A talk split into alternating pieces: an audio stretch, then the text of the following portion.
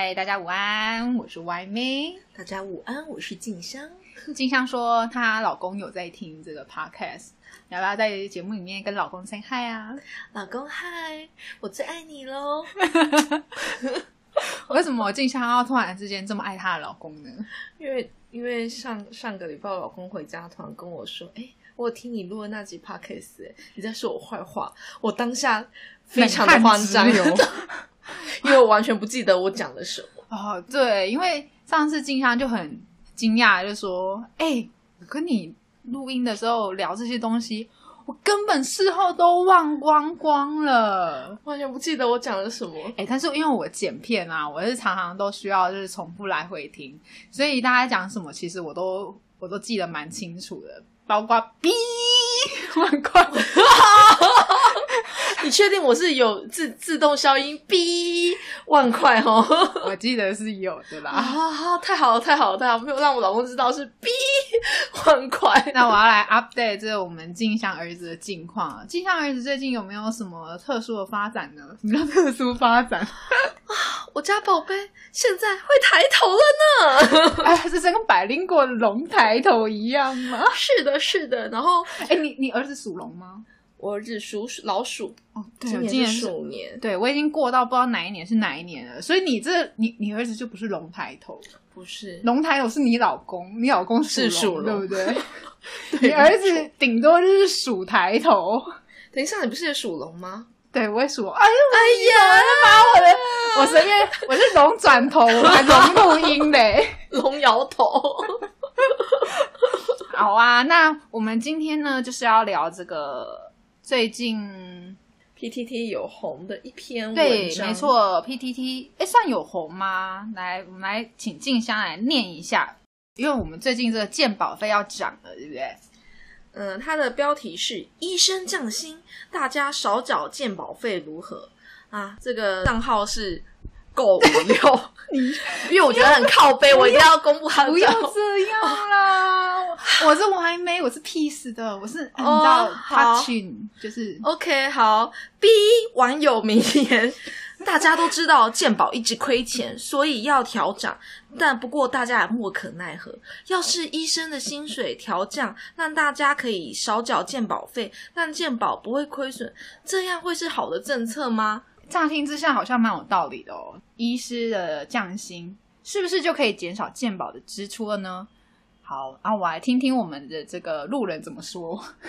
我觉得啦，如果啊医生降薪的话，以后大家就不会这样做医生啦。哦，这个路人讲的也颇有道理的。对啊，医疗品质就会变差。那你儿子怎么办呢？对我儿子怎么办？我还教看当医生呢。题外话，我最近那个尿布啊，买尿布，他就送玩具，他就有一个工程师组合嗯跟一个医生组合，我就二话不说不说，呃呃呃，就是马上就说我要医医生组合的，对，，就是要从小开始培养他当医生的这个兴趣，对不对？是的，没有错。好啦，我我来告诉大家，其实呃，这个健保的钱不是医师花掉的，因为健保是在保什么？是在保人民的健康啊，所以是人民自己花掉的。那很多的很多的健保制度下，像我们牙科来说的话，我们是有总额制的，就是他会拨一块钱给你，这一块钱是固定的，里面你们自己去分，就说，所以哦。常常会、常常会有很点值下降的情形，就是说，如果说今年度洗牙、哦、已经超额了，那你的点值就会你会被打折，不会是比如说你洗一个牙可能一百五，你就不会是一百五，你可能是就是剩下呃一百四十八之类的，类似像这样子。哎，所以你们薪水是这样讲是浮动制吗？我们算是浮动的、啊，因为其实就算业绩吧，就是你有做，你才有得领啊。就是，哦那你就是确定你要有做，你才有办法去申请这笔钱嘛。所以钱都是谁花掉的呢？钱都是那些浪费健保的人花掉的。与其医说医师的降薪，因为医师也不是领定薪啊，只有有做才有办法领嘛。嗯那还不如你们自己多多在乎自己的健康，少花健保嘛。那你说有没有那种不良医师很爱福报乱报？有，我承认确实是有。那现在的制度是怎么样呢？我们的这个健康存折里面嗯嗯都可以看到，就是你到底报了什么东西。你如果说你怀疑你的医师，你对你的医师没有信任感，那你可以去查，你就去查查是不是有没有给乱报？对啊，你就去查他有没有给你乱报啊。对啊，这是你们这是你们自己的权益啊，你们能做的。那另外来讲的话，就是健保的这个制度，之前是刘文胜医师那一集的时候，其实有提到一个非常非常重要的问题，就是要世代掠夺。有一部分人是当年没有缴健保费，但是现在是在享用健保制，就是他可能年轻的时候他在赚钱的那个时时候，他其实是不用缴哦、我懂保费的。意思，就是现在的长辈，他年轻的时候没有全民健保，所以他没有缴保费，然后看他现在年老了，去占用很多的医疗资源，没却没有在错缴保费。而且我觉得大家对于健保的心态要稍微改变一下，就是要很健康的去看待这件事情，不要觉得说哦，大家都有花到，我没花到，我亏了。其实这是非常不健康的心态。像是上次刘文生医师在说，健保局实在是年年亏损，那大家也都一直在想办法说要怎么样让大家有节制的去使用健保。最后发现最有节制的方式居然是新冠肺炎，因为大家不敢去医院，对你要真的有病的时候，你才会去医院，是有实质需要的人才会去，这就反映到一个很大问题，就是说，那平常那些来在逛医院、在吃、在吃药，只是领药领好玩的人，把药当糖糖果吃的人，其实都是一种铺张跟浪费。我知道有些长辈很喜欢去医院做社交，因为他不知道干嘛，他就想说，我一大早呢就去去医院排队看医生，然后反正就是造成就是门诊拥塞，可他还可以跟他那些好朋友一起聊天，然后觉得很满足，把去医院当成一种社交，嗯，然后领了一大堆药回来，然后再爱吃不吃，就是找超级浪费。就是早上到，就是从早上开始逛 A 门诊、B 门诊、C 门诊，对，然后还要显得一副自己就是很忙，然后或者是说啊，我其实已经年老多病，大家要多体谅。哎，我这样讲是不是有点那个在比较偏激的讲法？那我哦各位长我辈，我是歪妹，我来 touching 一下，就是他们如果真的有需要，那当然当然就是对他们来说是一种帮助啦。那如果说他们只是想要社交的话，可能要有另外一个方式去对帮助他们去帮助他们达成他们想要社交的这个心愿。其实有现在有很多像老人咖啡厅之类的啊，对啊，还有一些团康社，比如说大家一起来唱卡拉 OK 啊。哎、你妈有去上这种课吗？她以前有，然后现在又开始，哦，因为之前有之前照顾长辈，我再停顿一下，最近又开始认真开始过他剩下的人生。对啊，不要去医院找朋友嘛，对不对？就是你平常就可以好好找朋友了。说到底，有个嗯好奇好，所以医生你们自己找健保啊，你们会比较便宜吗？还是一样，就是跟我们一般照收入去哦健缴健保？是照收入找的哦，所以其实你们医生自己看病有没有比较便宜？没有诶，顶多就是院内的话，可能就是啊，就是自己人不收挂号费是一种福利这样子。那我觉得觉得怎么可以调医生的心呢？医生这么辛苦，对，哎，我这样自己说对，好像有点不公平。啊 不过我觉得工作辛苦，大家都是一样的，都是公平的，大家都是一样辛苦。但是我们不希望高阶人才出走嘛，因为这就是一个很现实的问题。今天大家都是在都是来工作的啊，那你如果说这边的配比较低，或许他们就会考虑到到中国发展，到马来西亚发展也不一定。有一阵子有很多的台湾医师很喜欢到中国去发展，就这是个这个要不要讲一集？能能够请到就是去中国发展的医生回来录一集吗？我们来说一下中国医疗界的甘苦谈。哦我有听过一些很黑暗的，真的吗？就是我听过，就是他们红包文化很严重，就是像不管是医材或是药，然后甚至是那个病人想要看医生都要塞钱，然后好像他们的那个我不知道台湾的大医院有没有，就是像以前看日本的一些日剧啊，嗯，就是那种主，就是那种很长辈的，比如送水，果礼盒，里面下面都是钱这种吗？就是有一种这种，另外一种就是医院里面自己的从属关系，就是那种大学长或大前辈，就是巡访的时候，后面都有很多小医生在跟诊，哦然后毕恭毕敬。我不知道台湾医院有没有，听有说是比较少，还是有？还巡访一定会会有啦，因为诶，呃，他现在好会讲话哦。不好意思，我儿子在练数抬头。就是巡访一定会有有有部分也是教学啦，就是很多人在一起，然后巡访这样子，然后就是 A 病床他们是什么样的状况，B 病床是什么样的状况。那本来每一个住院医师或者实习医师，他们也会去照护一床到两床这样子。那他们本来就有需要主治医师带着他们一起学习。那这是师、台湾版就是比较类似师徒制这种制度，这样就是一定会有啊，也不是说为了气为了气场。大家真的是一边听我们的 podcast，还可以一边就是感受到镜像儿子的成长。以前都以前都只会咩，现在已经会咿啊了。对，然后刚刚就是越大声，就是他越抬头越高，所以他这样子啊，就是五公呃两公分，再啊啊，就是三公分，这样啊，就是抬了五公分。大家有没有感受到他的成长？我们要自制一下，因为我我刚刚有听跟镜像提到一个新闻，就是说有一个阿嬷被投诉，他们家有新生儿，然后呢，那个阿嬷每天在哄孙子的时候叫的比孙子还大声，邻居受不了，来他们家贴贴一张纸条说。哦，我可以理解你们家有新生儿什么什么什么什么，但是我觉得新生儿不吵，吵的是你阿嬷。这个我相信是真的，因为我妈也是这样。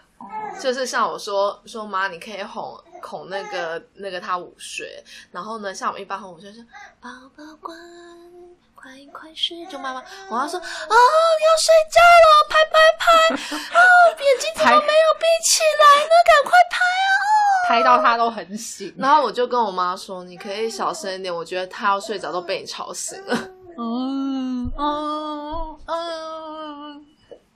而且我在想，我我那时候看到那个新闻的时候，我脑中第一个浮现的是静香，她跟我说过，就是小孩子你要怎么样赢过他，就是要哭的比他大声。哦，对他如果就是孩子在很崩溃大哭的时候啊，你就是可以这样子啊，比他大声，他就会有点就是吓到，就是你想就是相就是他想说你在干嘛？对，就是应该讲说你要想办法帮助他脱离当下那个状态，哦让他自己吸引他的制止注意力对对对对，然后他就会因为有的时候他哭是会一直继续下去。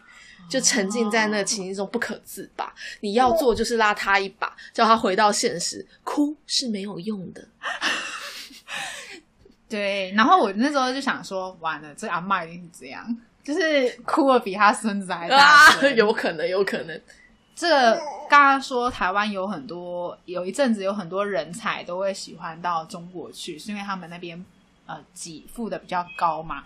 那确实现在是比较少啦，因为我们都知道中国他们就是喜欢学学技术，嗯，嗯，他们是喜欢学技术啊，然后他学好啊，他就拍拍屁股，他就不要你了。好像都是这样。但是我觉得中国啊，这，但是这这也这也不能怪他们啦，因为确实他们需要这个技术，而你愿意因为这些高薪过去，他就学你啊。以前饮料店不是也是这样子吗？中国就是学了台湾的饮料店的发展模式之后，然后自己就就一条龙弄出一个饮料店的店对对对对对，哎，可我题外话一下，中国饮料真的很难喝。真的吗？因为我那时候哎我都没有去去过中国，我这辈子可能不能去中国了。你不要去，我希望你不要去，我怕你回不来。我有我我就我也没有讲他太多坏话，我只是说台湾 number one 而已。没有，重点不是你有没有讲中国的坏话，是你不可以在中国讲实话。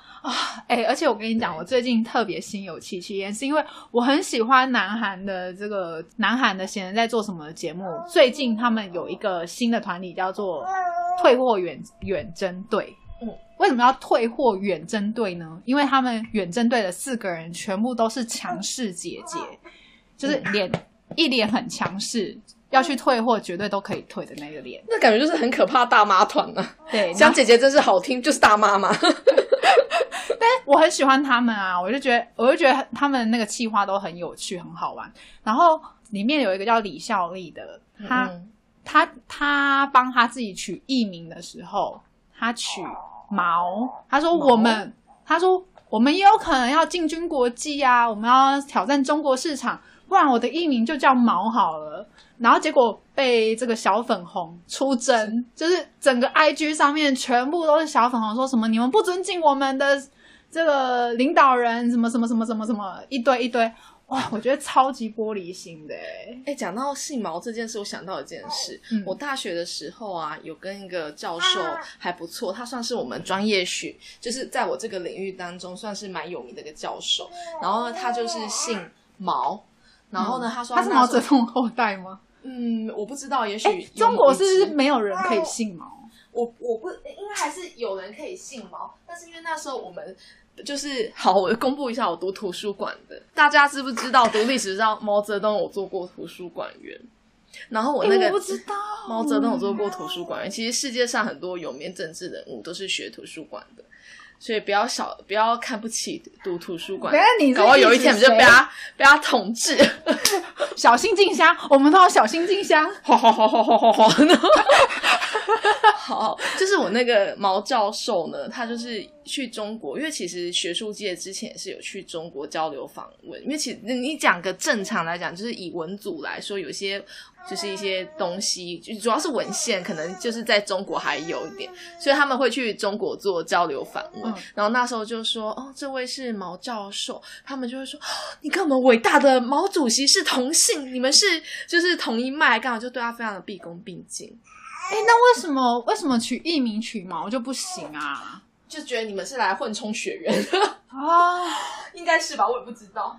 然后刚好他跟毛毛主席又是一样学图书馆的，然后呢，听说教路那教授那时候在中国就走路有风，好像住的宿舍也不会太差。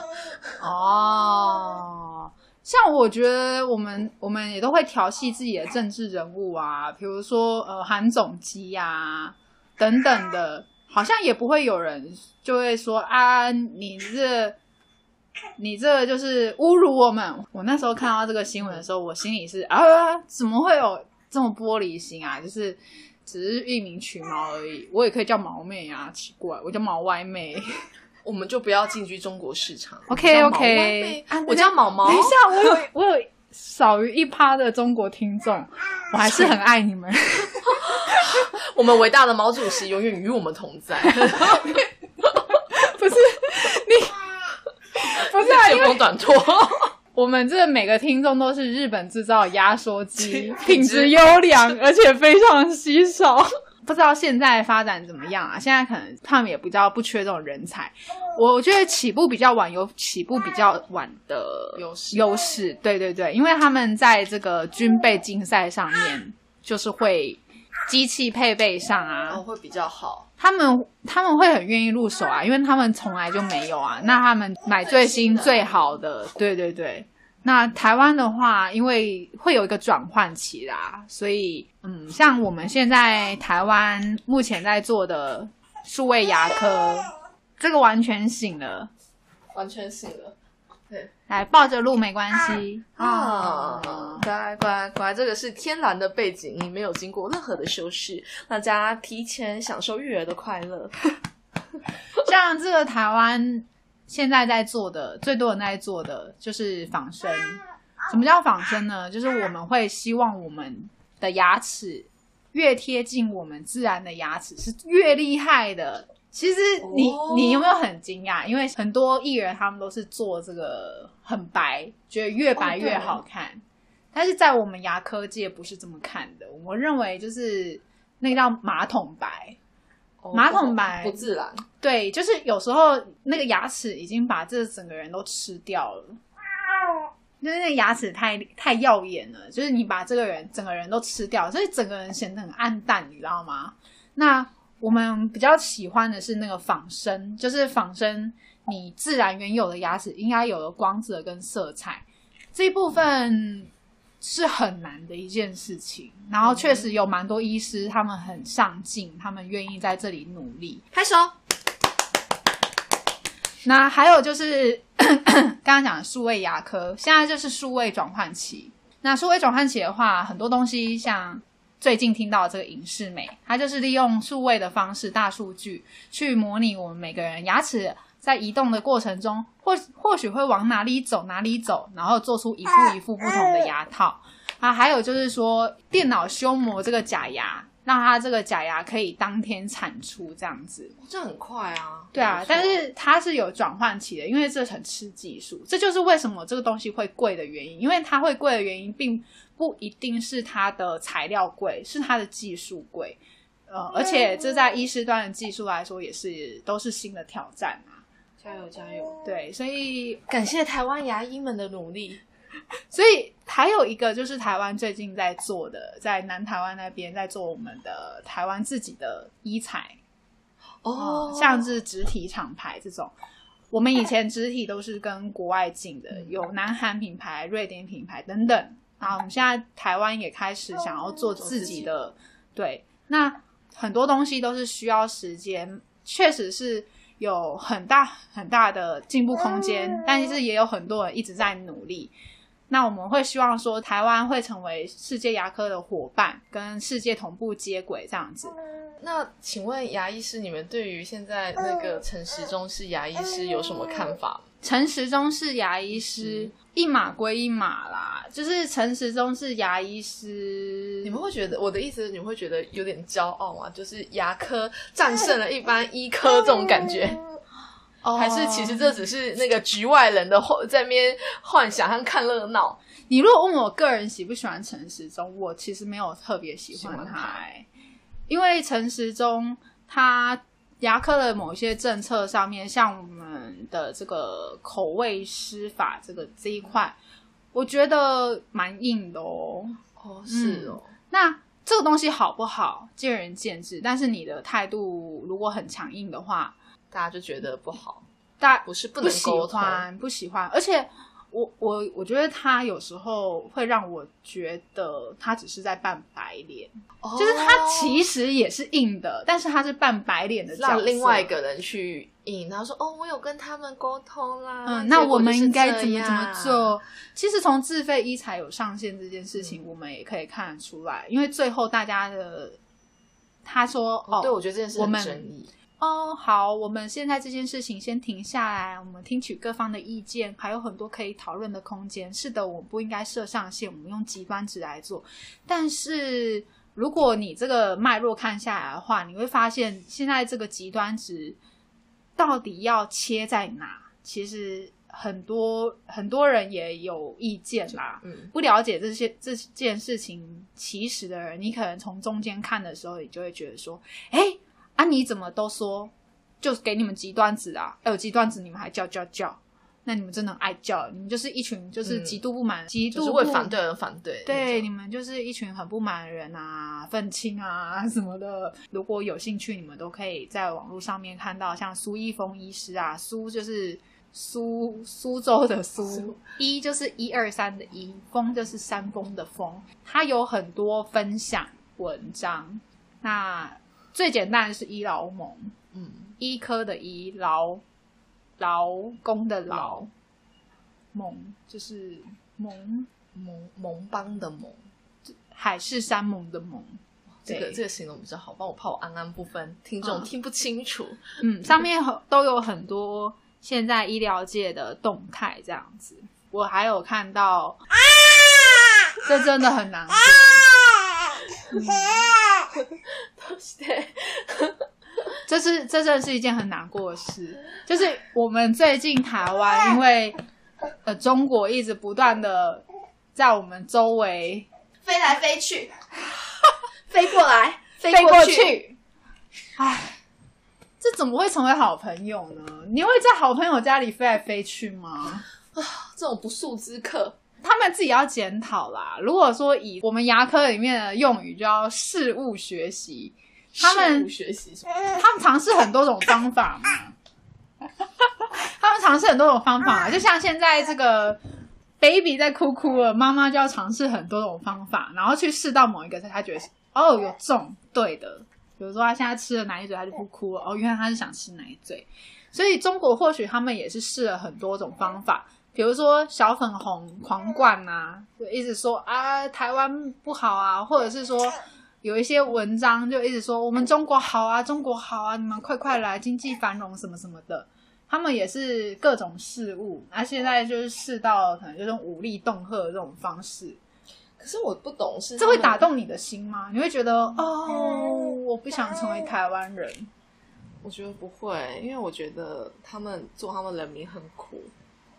我觉得以后我有去中国，就是我之前去中国拍婚纱，这是题外话，南对海南岛，然后大家不要去。第一个婚纱真的拍得很烂，但是因为很便宜，所以我们那时候是想说拍不好也无所谓，就是可以去玩。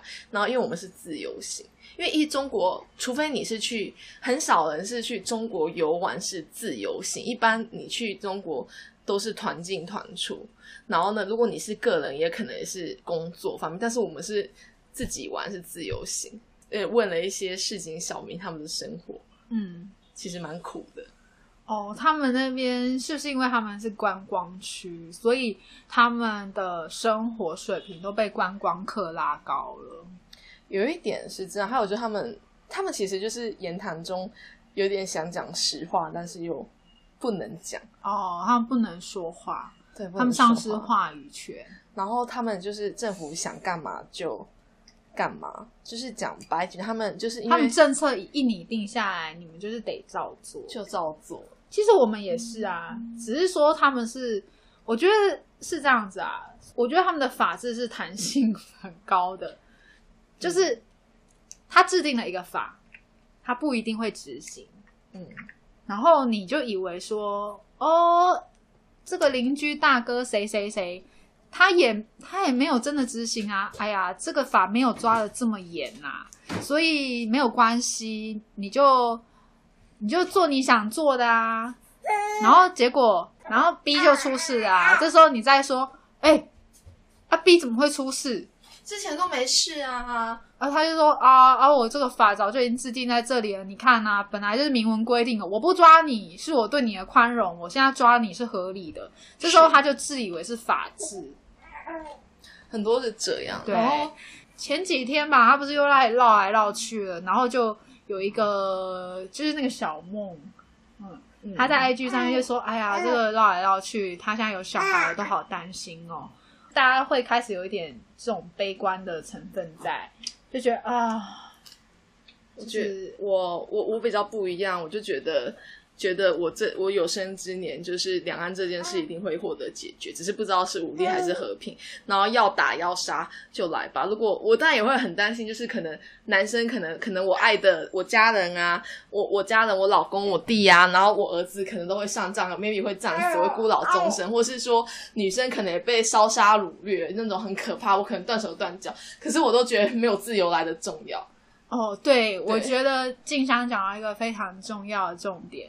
我现在觉得人就是要活在当下，嗯，就是你当下要每一分每秒你都要珍惜，然后你要获得快乐。但是你对于未来，你也要有一个一个大方向，你是要了解的。说今天如果说我们退缩了，或许我们可以得到片刻的安宁，没有错。但终究还是要解决这件事。但是对，但是大方向来说，这件事情是没有解决的。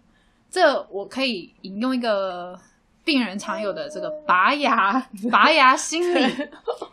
病人常常嘴巴里面，比如说三十二颗牙，他要拔一颗牙的时候，他就会说：“医生，啊，我可不可以不要拔？”但是那颗牙已经烂到极致了，不能不拔。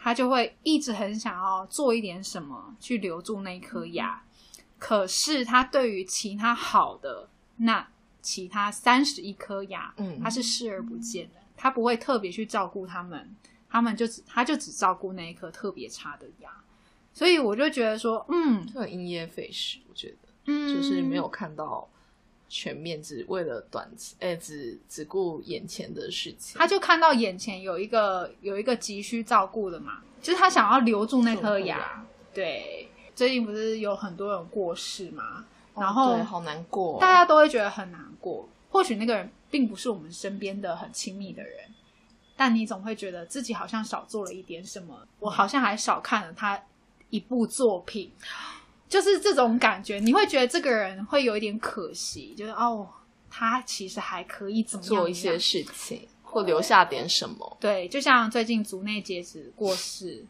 那他有很多，他有很多作品，其实我都没有看过。但是他是一个笑容很甜美的人。对，那你就会觉得他好可惜哦，他他就少了下一部作品之类的。嗯那我相信，其实每个人在那个当下，他所做的决定都是对他自己最好的决定。我并不是鼓励大家自杀或者什么，嗯就是他为什么我们要去想说，为什么他会做这个决定，是因为他觉得这件事当下对他最好，他才会做。没错，那环境的因素可能让他觉得他没有其他的路可以走，嗯所以有时候是我们有没有办法去看到那只需要帮助的手？你应该要去尝试的去帮助那一些呃正正在伸手的人。那这些你你觉得哦你会怀念的人，就成为你心中的警惕，这样子。我儿子也是有所感慨，大家要珍惜眼前的人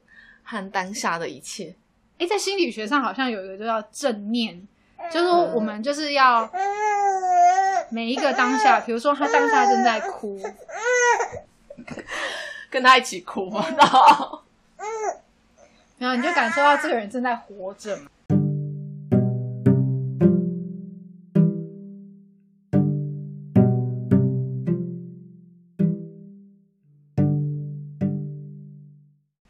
还是下礼拜来做 DIY，下礼拜来做。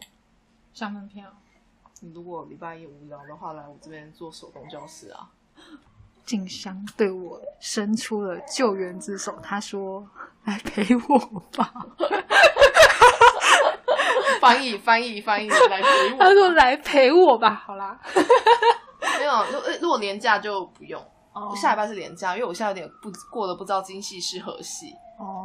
下礼拜是连假你说十月有连假那个，哎，你不觉得今天好像特别多事吗？哦，对啊，今天今天好像有很多我在奇怪的救事护车，嗯没有，我觉得是天气突然变冷，怕有人中风或什么，我在猜啦，就是冷热交界的时候，哦然后今天又下雨，通勤可能容易有意外。嗯，唉，然后我就想到，就是静香这个前一阵子她生产的时候，嗯、外婆吗？过外婆生病，对，然后也刚好过世。我相信她在这个生与死之间，她刚好是有一个很大的面临很大的转折，就是小朋友刚出生，然后外婆生与死的交替，她一定有很多的感想。对，还是说你已经没有感想了，就是觉得啊，所有的事情都好忙乱哦，嗯，来不及有任何想法。我。是去年的时候就，去年长辈一夕之间一个多月走了两个，我阿公跟阿妈、哦，然后上上上个月是外婆，然后那时候我就有个遗憾，因为其实我阿公阿妈那边他没有报到曾孙过，哦，然后那时候我阿公，哎，你是你们我是孙子子辈第一个结婚的吗？对第一个结婚还第一个生，嗯，然后，然后那个时候我阿公先走，我阿妈是一个非常爱我阿公的人。就一般妈妈不是都会比较爱小孩，不理老公。如果非要二选一的话，嗯但是我阿妈刚好是她要老公不要小孩，嗯，就是也也是有这种人，但是以现代来说，相较比较少。一般嗯夫妻好像到最后会比较重视小孩胜胜过重视另外一半。我没有说这个关系健康不健康哦，我只是描就述一个大多的一个现象。他的一个背景，你阿对妈这个背景，然后我阿公因为前几年也是在这种冷热交替，他就突然中风，然后就这样卧床了好几年。后来我阿妈一直深信她老公会好起来，可是殊不知，其实年年纪大，你中风，其实顶多就只能维持当下的状态，是很难、很难好起来的。嗯然后，然后后来阿公就这几年他就走了，这样，然后我阿妈在一个月内就走了，因为她太难过。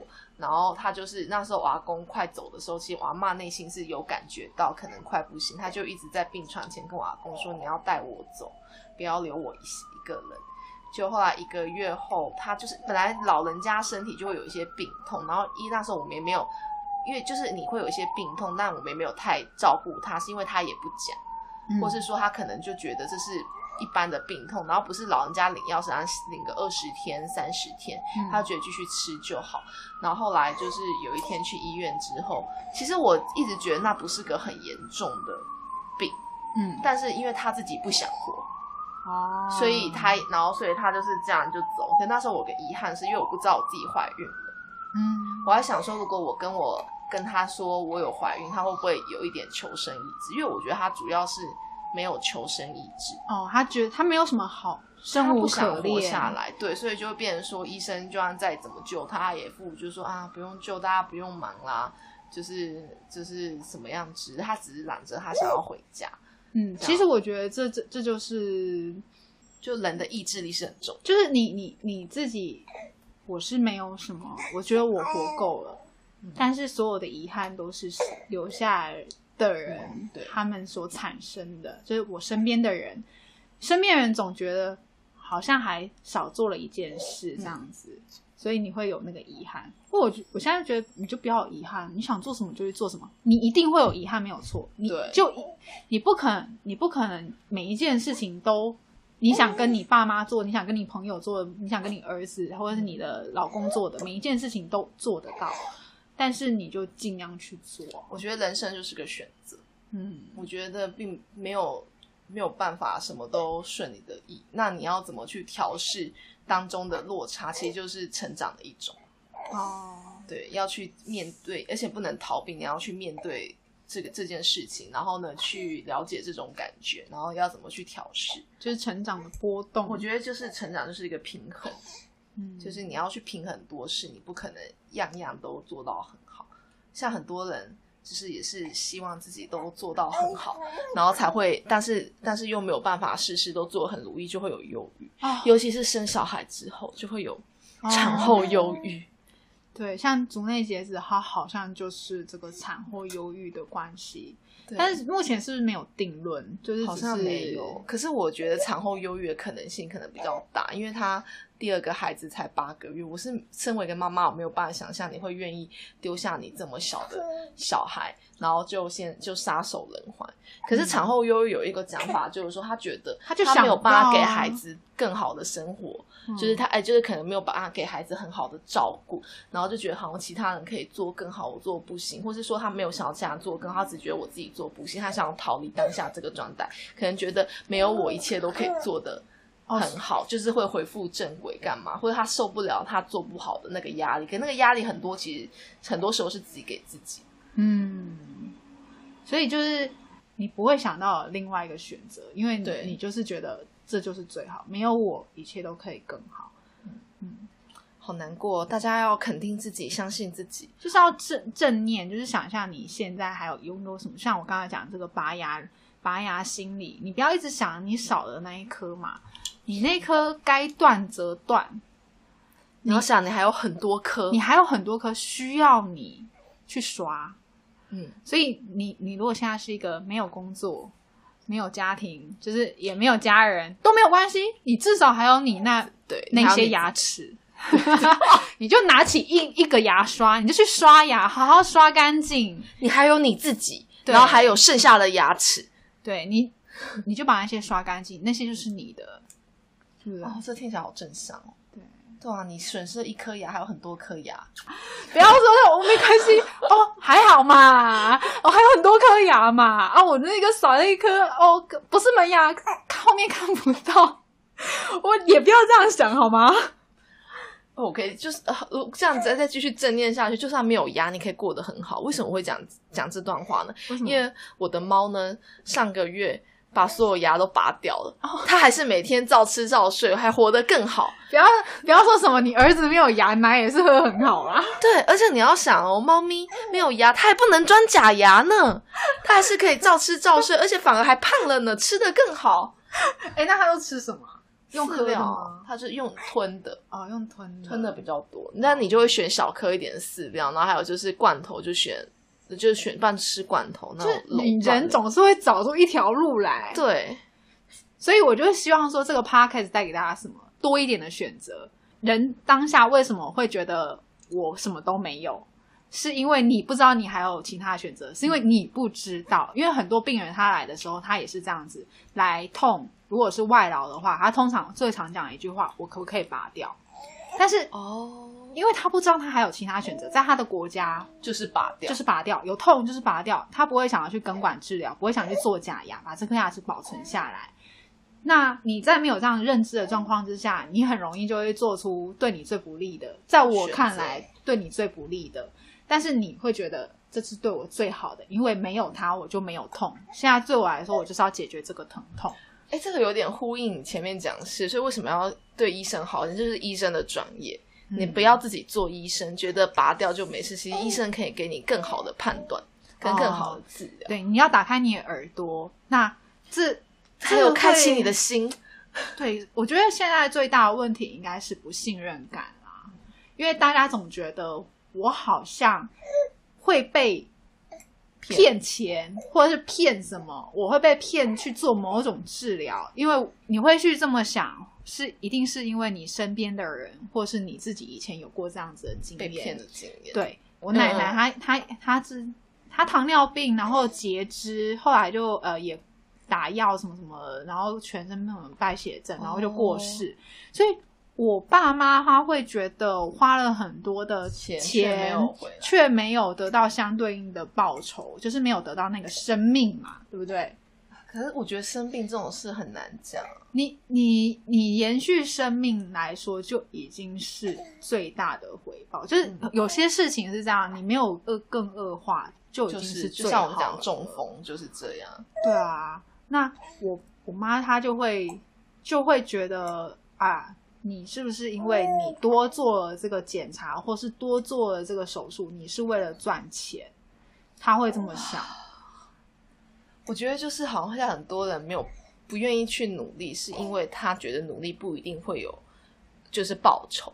可是我我觉得啦，你没有努力，更不可能会有报酬。当然，你努力可能到最后不是一场，是一场空。对，但是你会学到当中的经验。但是很多年轻人觉得是在讲干话，可是问题是你不努力，你什么连一搏的机会都没有。那时候我就我就很认真的跟我妈说：“可是妈，那个手术同意书也是你签的，你是有同意的哦。”那她就会说：“啊，我哪会知道啊？